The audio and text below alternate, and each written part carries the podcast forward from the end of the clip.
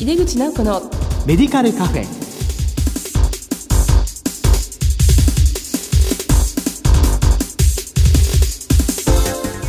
こんばんは。帝京平成大学薬学部の井出口直子です。井出口直子のメディカルカフェ。この番組は医療を取り巻く人々が集い語らい情報発信をする場です。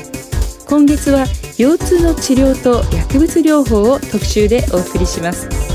薬剤師が日々のガイドラインに準拠した適切な薬物治療を行うために最新の確かな情報をお伝えする機会になると思います。この後ゲストにご登場いただきます。どうぞお楽しみに。入れ口直子のメディカルカフェ。この番組は武田手羽の提供でお送りします。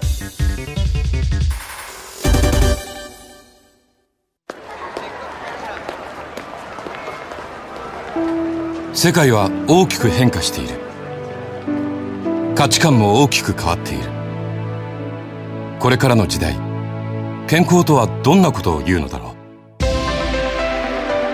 う。医薬品には何が求められるようになるのだろう。一人一人に寄り添いながら価値ある医薬品を届けたい。私たちは武田手羽です。帝京平成大学薬学部の井出口直子です。腰痛の治療と薬物療法特集の1回目です。今回は最近の腰痛治療についてと題してお送りします。今月のゲストは国立病院機構東京医療センター脊椎脊髄センター長の辻隆さんです。先生どうぞよろしくお願いいたします。よろしくお願いします。え早速なんですけど先生のご略歴と現在のお仕事を教えてください。はいえっと、私は今あの国立病院機構の東京医療センターで脊椎脊髄の診療を中心に行っておりましてそのセンター長を務めさせていただいております。腰痛治療に関しましてはあの腰痛診療ガイドラインの策定委員などを務めたこともありまして、はい、えー、本日お呼びいただけたのかなというふうに考えておりますありがとうございます、はい、先生の作られました腰痛診療ガイドラインこれ最新版は2019年ですね、はい、そうです、はい、皆様ぜひお手に取ってみてください。腰痛なんですけども腰痛は日本人が日常生活で感じる最も代表的な症状の一つと考えてよろしいんでしょうか？そうですね。あの厚生労働省が行っている生活基礎調査においても、はい、まあ、自覚症状の中で男性では腰痛が第一位女性では肩こりに次いで腰痛が第2位を占めております整形外科を受診される患者さんの中でも腰痛が最もおそらく多い手術の一つでして、はい、えー、我々がまあ日常臨床で最も見る患者さんの一つだと思います。はい、そうなんですね。まあ女性は肩こりの方が多いんですね。そうですね。その理由っていうのはまあ明確には分かっていないですけれども、はい、あの撫で型の方が多いですとか、えー、そういったことが一般的には言われております。はい、撫で型は凝りやすいんですね、はい、肩こりで受診される方ってやっぱいらっしゃるんですか？首から肩のこりでいらっしゃる方も非常に多いです。はい、そうですか。はい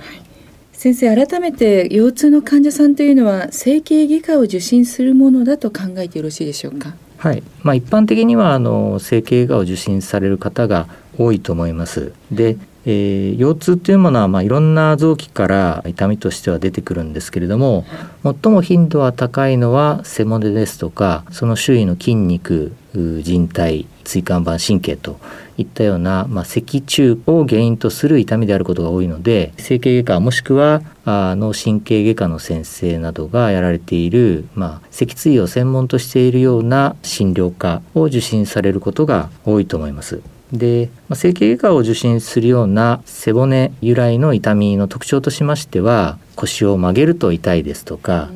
うん、動いた時に痛みが増強するですとか、まあ、姿勢によって変動するっていうことがあ一つの特徴だと思います。その一方で腰痛を起こす内臓由来の腰痛っていうのもたくさんありまして、えー、広い範囲で言えば尿管結石であったり腎臓ですとか尿管に依頼するような痛みそれから婦人科領域の痛みですね、えー、子宮内膜症であったり、子宮外妊娠であったりそういったものから腰背部痛っていうのは出ることもあります。またあの血管ですね腹部の重要な大動脈に動脈瘤ができたりすることによって急激なまあ肺部痛として、えー、救急患者で運ばれてくるようなこともあります。ですので一般的にはまあ整形外科を受診していただいて、えー、調べるとそれでも大きな異常が見つからない場合は他の科を受診していただいたりするような場合も稀に存在します。ほどまず整形外科に行かれて、まあ、診察の中で、うん、これはこう運動器由来じゃないなみたいな時は別の科っていうふうに先生が言っていただける、ということですよね。さまざ、まな原因で、まあ、腰痛というのが起こっているわけですがまあ、その病態いろいろ病態が関与しているということですけども主な原因を教えていただいてもよろしいでしょうか？はい、まあ、年代によっても整形外科領域の腰痛であっても異なってくることがあります。はい例えば若い年代ですと椎間板ヘルニアであったり何か仕事中にこう腰をひねったりするような急性腰痛症と言われるような一般的にはぎっくり腰と言われたりもしますけれどもそういった腰痛それからまあ肉体労働をされるような方ですと筋筋膜炎であったりそういった腰痛が多いと思います。でさらにもう少し年齢が上がってきて中高年などになってきますと脊柱管といって神経の通り道が狭くなって、えー、腰痛とともに座骨神経痛を起こすような、まあ、脊柱管狭窄症というものが主な病気になってきます。で我々がまあ手術する疾患の中でも今は脊柱管狭窄症というのが一番大きなウエイトを占めています。でさらにもっと高齢になってきますと骨粗しょう症が起こってきますのでそれに伴う背骨の骨折による骨粗しょう症性椎体骨折と言われるようなものであったり高齢者の腰曲がりですね、医学的には変性側腕症って言ったりしますけれども背骨が変形してくることによってまっすぐ立っていられないですとか、台所の仕事がこう手をついていないと食器洗いができないですとかそういったあの腰痛を起こしてくる患者さんもいらっしゃいます。はい、あの内臓疾患ではいかがですか？そうですね。先ほども挙げさせていただきましたけども、えー腎盂腎炎だったり尿路結石であったり、うん、女性の場合は子宮内膜症であったり、はい、血管由来の大動脈瘤であったり、はい、運動器以外の原因というものも当然たくさんあります。なるほど、まあ、年代別、ね、腰痛といっても本当に年代別で原因も様々ということですね。はい、でも一番多いのが、まあ、腰部脊柱管狭窄症ということですね。はいこれはあのやっぱ狭窄してしまう原因というのは基本的には加齢によるものですね。はい。加齢によって椎間板という背骨の間のクッションが少し出っ張ってきたり、はい、骨が変形してきたりあとは黄色靭帯という靭帯組織があるんですけれども、はい、それが年齢とともに幅が厚みが増してですね、はい、相対的に神経の通り道が狭くなってきます。治療法についてですけども、はい、急性のものそれから3ヶ月以上症状が続くような慢性、まあ、そして重篤などにより治療法というのは変わってくるのでしょうか？はい。あの我々がまあ治療法を考える上で、まあ、時期ということも非常に考えますし、はい、あの痛みが起こっているどこの臓器から痛みが起こっているのかというようなことも推察しながら、実際の患者さんを見ていきます。で急性の疼痛の場合というものは基本的には炎症というものが病態に深く関わっていることが多くて、はい、まあ、ぎっくり腰のような筋筋膜炎であっても筋肉の炎症ですしそれから急に発症するような椎間板ヘルニアであっても椎間板が飛び出すことによって炎症が起きてそれが神経組織を刺激することによって座骨神経痛を起こしているのでいずれも炎症というものがキーワードになります。で痛みとしては心外受容性疼痛と言われるもので治療はやはり炎症を抑えるということが主目的になりますので抗炎症作用のある N 製造などを主体に使っていくという形になります。で慢性に移行していきますと、はい、通常当然炎症っていうのは収まっていきますので、えー、慢性期の痛みっていうものはあその背後に、えー、神経の痛みが絡んでいることなどが頻度としては増えてきます。病名でいうと例えば脊柱管狭窄症であったりそういったものが主体になっていくんですけれどもですので神経障害性疼痛というものを考えて神経の痛みに対して効くような薬剤を使ったりですとかあとは弱オピオイドのようなものを使っていくというようなことを考えていきます。また痛みがまあ慢性的に続いてくると加工抑制系ですね、えー、痛みの加工抑制系の減弱といったものが痛みの慢性化に絡んでいることがあるのでそういった薬効のある薬というものを選択することもあります。まあ、重症化ということになっていきますとさまざまな治療を行っても効果がなくなってくるとよりまあ侵襲性が高い神経ブロック注射ですとかそれからまあ手術療法というものが選択肢に入ってくると思います。あの急性はまあ基本的には炎症と考え、まあ、それから慢性に入ってくると炎症ついてくるんだけども神経障害とか、まあ、下行性疼痛ということになってくるということですね。はい、でやはり薬物治療を行われることが多いんですけども、まあ、これは基本的にこう対症療法みたいな部分炎症を抑えるという意味では、まあ、それを抑えるということですけども。ね、はい。まあ、あの腰痛にはさまざまな原因がありますけれども、はい。薬物の主な役割っていうのはその時にある症状を抑えてあげるということで、うん、えー、まあ、加齢のものを体を若返らすことができるわけではありませんしそうですね、はい、例えば椎間板ヘルニアでも薬物によってヘルニアが引っ込むわけではないので、うん、えー、基本的には、まあ、ご自身で治っていく自然治癒を待ちつつその間にある痛みを対照的に抑えてあげるっていうのがあ薬物の主な役割だというふうに考えています。あの腰痛の患部に関しましてはどのような場所だと考えておけばよいでしょうか、はい、腰痛の患部、まあ、痛みの原因としては、まあ、本当にさまざまな部位があります。で運動器の整形外科の領域としますと一つはまあ骨ですね、はい、はい、骨の変形によって痛みが出てくるということもありますしそれから背骨でいうと骨と骨の間にある椎間板、椎間板が飛び出すことによって痛みを起こすこともあります。それからあとは神経ですね、えー、バビそれから神経根脊髄といった神経が走っていますので、えー、そこがまあ刺激をされて痛みを出すこともありますし、まあ稀ですけれども脊髄腫瘍ですとか、まあ、転移性の骨腫瘍ですとか、そういったものによっても神経が刺激をされて痛みを起こすこともあります。腰痛の部位の範囲に関しましては、さまざ、まな解釈があるんですけれども、えー一応ガイドラインでは、はい、頭側の一番上はあ第十二肋骨。で下端は電光と言いまして臀部と大腿部の境目の、まあ、溝ですね。お尻の下端までが、はい、腰部という定義になっています。なのでウエスト付近の腰部の痛みと電部痛を含むというのが腰痛の定義として最も一般的です。で臨床的には我々は腰痛と電部痛っていうのを別に考えてます。はい、で腰痛というのは基本的には局所痛で背骨の、まあ、骨椎間板筋肉そういったところが来る痛みなんですけども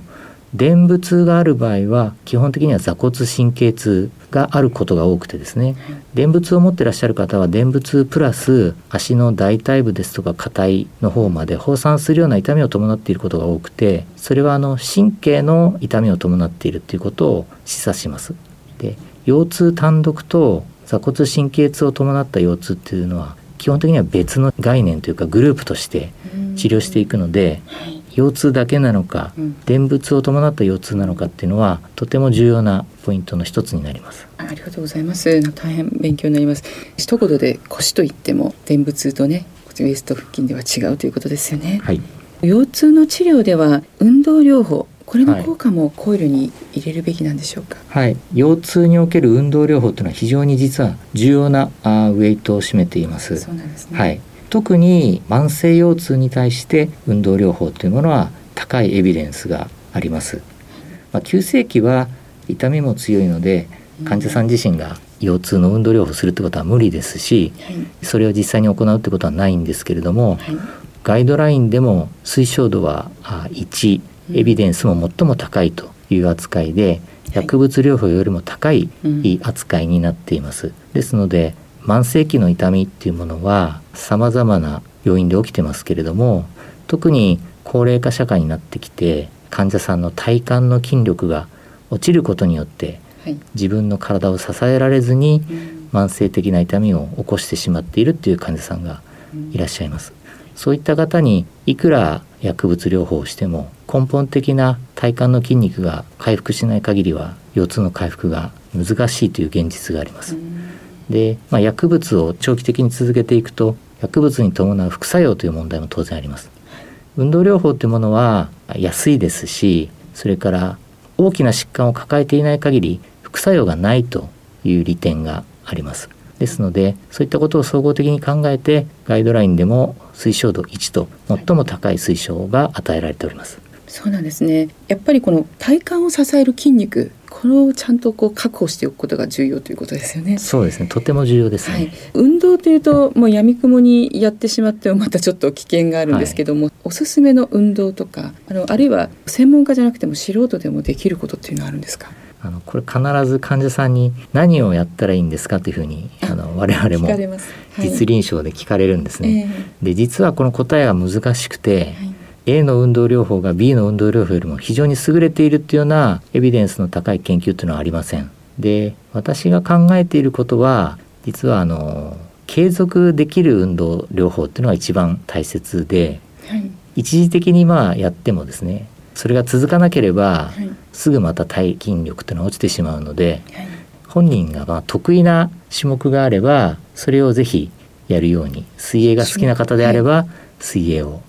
まあ、ウォーキングが好きな方であればウォーキング、はい、で私は何にもあの 好きなことがないという方もいらっしゃるんですけどそう、ね、はい、そういう方にはラジオ体操をおすすめしてます。ラジオ体操、それはあの毎日ある。おすすめ。はい。朝も夕方もやってる。やってます。はい。なので、はい、まあ誰でもアクセスできるということと、簡単であると。はい、あの座ったままでもできる体操も多いですし、はい、そういったことでおすすめしている体操の一つです。ですので種目よりは、まあ、継続してやると、はい、で全身運動を行うということがとても大事かなというふうに考えております。まあ、やりやすい日頃から馴染んでる運動を、はい、継続して、はい、でそれはまあ全身運動がいいってことですね。そうですね。はい、ありがとうございます。まあすごくその患者さんのアドバイスに役に立つと思います。はい、えー、腰痛の治療と薬物療法特集の1回目。今回は最近の腰痛治療についてと題してお送りしました。ゲストは国立病院機構東京医療センター脊椎脊髄センター長辻隆先生でした。先生お忙しいところありがとうございました。ありがとうございました。世界は大きく変化している。価値観も大きく変わっている。これからの時代健康とはどんなことを言うのだろう価値あるラインナップで信頼性の高い医薬品をお届けします。一人一人に向き合いながらどんな時でも健康を咲かせる力を。私たちは武田手羽です。